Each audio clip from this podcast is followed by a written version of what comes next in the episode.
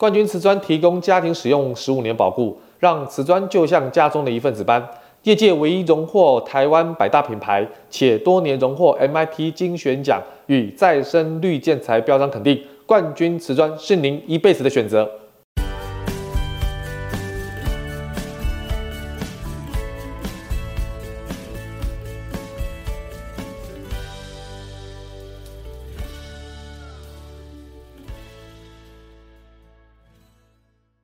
欢迎收听你家我家，我是 Jordan。昨天才刚上架一集新的二零二二年的十大装潢要事的回顾，马上上架之后就有粉丝在底下留言，音乐里面有提到，除了回顾二零二二年之外啊，重点是未来的一个趋势，尤其是装潢这个行业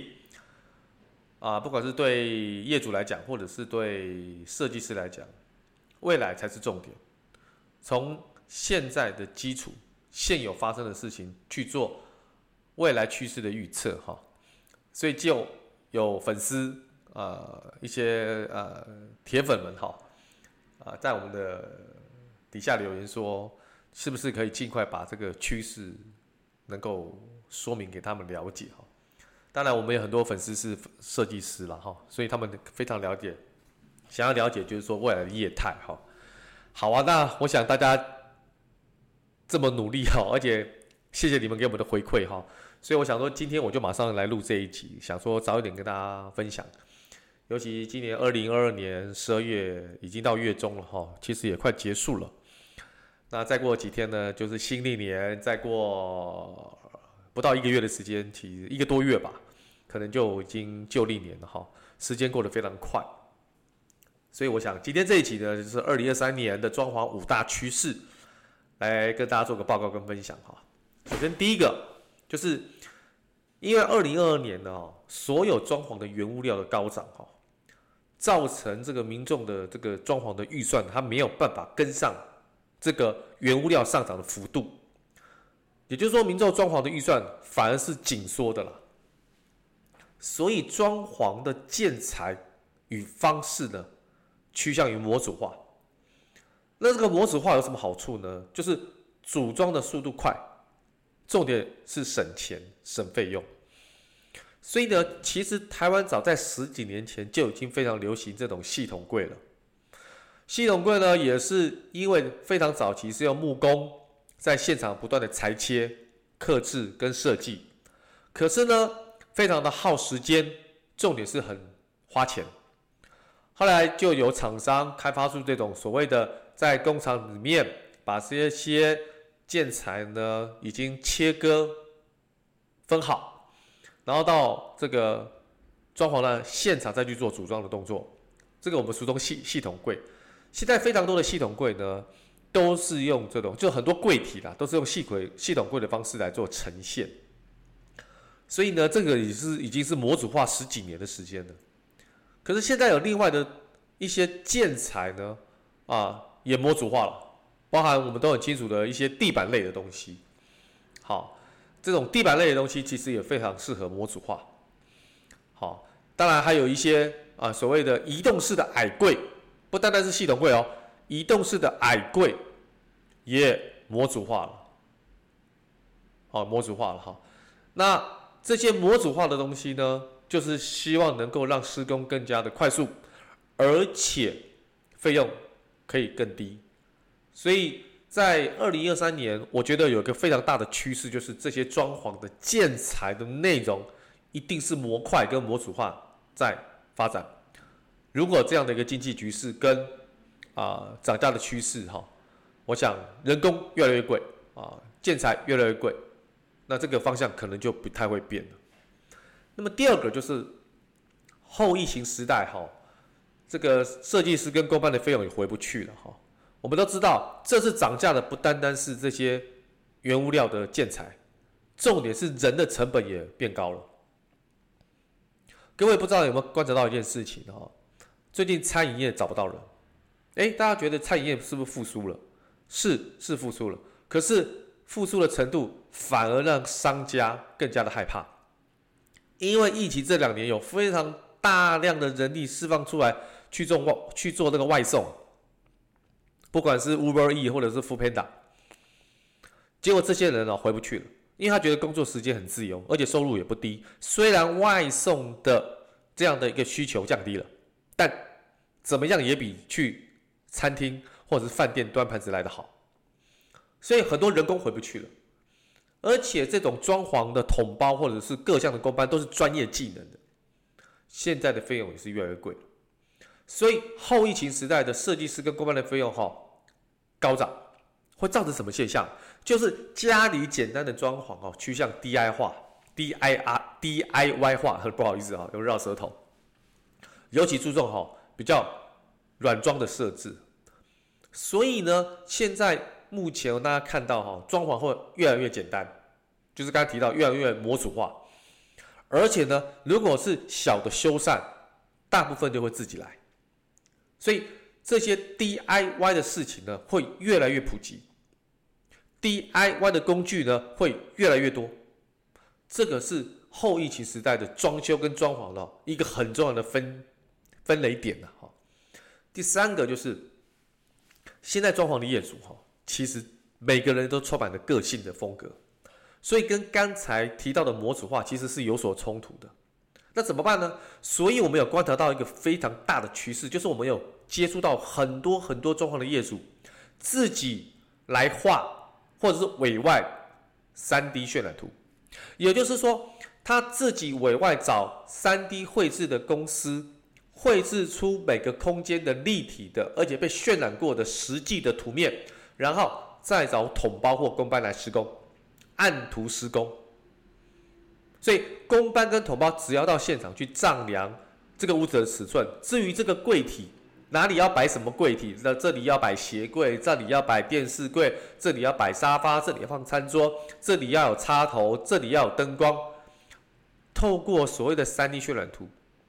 直接让统包跟工班去做施作的工作，这样的做法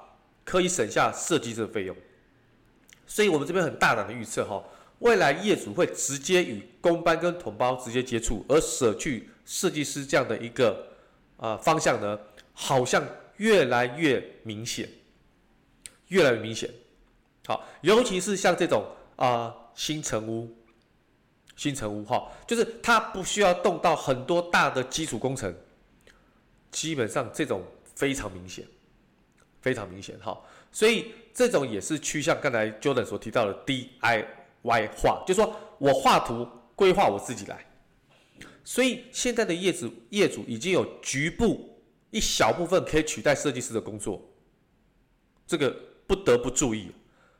这个是对我们室内设计师来讲是一个很大的一个提醒哈，但还不到警讯哈，提醒。第四个，装潢的业主哈，目前可以透过非常多的管道取得装潢的资讯。不管是数位媒体的，不管是网络的，不管是实际的门市店面的，或者自己亲朋好友，太多的管道可以接触到装潢资讯，但因为装潢的专业不足，所以心中还是以价格为导向。结果呢，因为价格为导向的太严重了，所以反而会因为想要找到最低价的设计师或是头包或工班，结果找到装潢蟑螂，所以反而装潢的纠纷。因而暴增，很有意思哦。当数位工具的产生，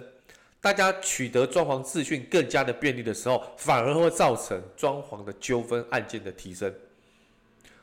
关键在于本身的业主是没有专业去判别谁说的对，谁说的不对，没有办法，只凭了几张设计师的作品图，觉得很漂亮，觉得设计师的功力很够，就找设计师了。早期呢，反而这种问题低，是因为早期只有一种管道，就是找自己认识的亲朋好友。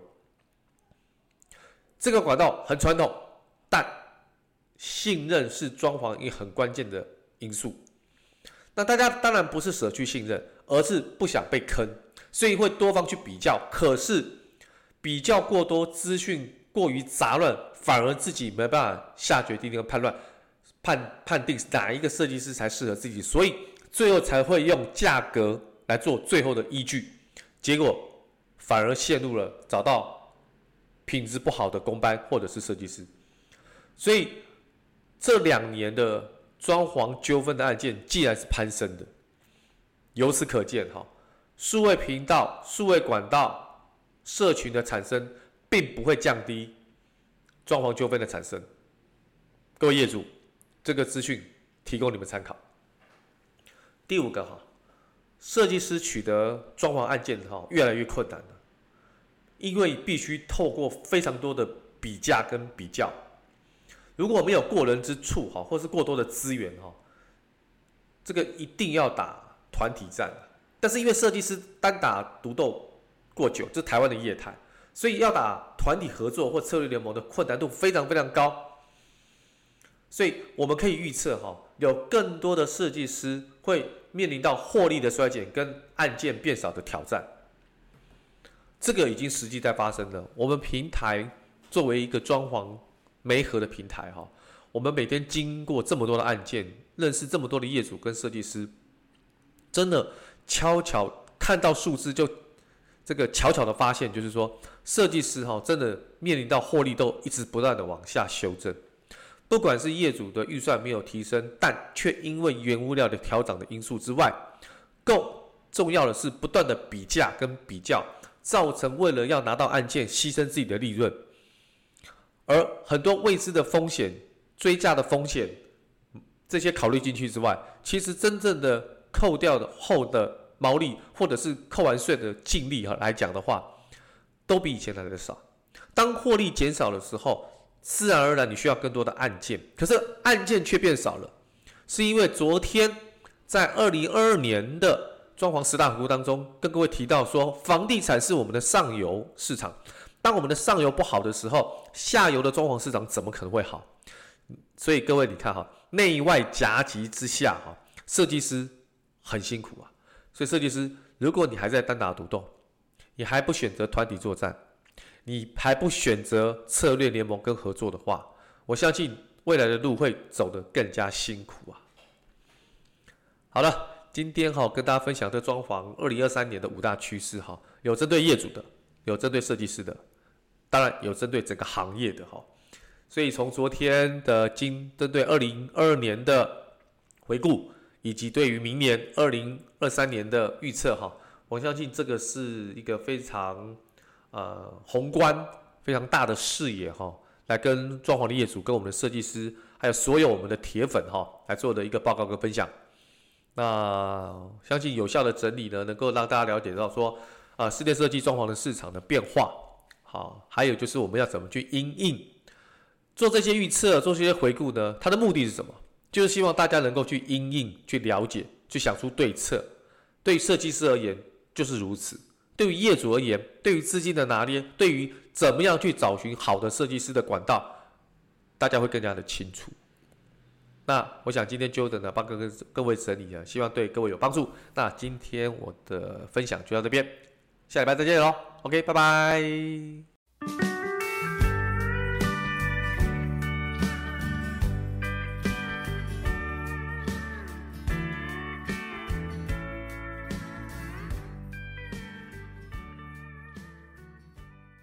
冠军瓷砖提供家庭使用十五年保护，让瓷砖就像家中的一份子般。业界唯一荣获台湾百大品牌，且多年荣获 MIT 精选奖与再生绿建材标章肯定。冠军瓷砖是您一辈子的选择。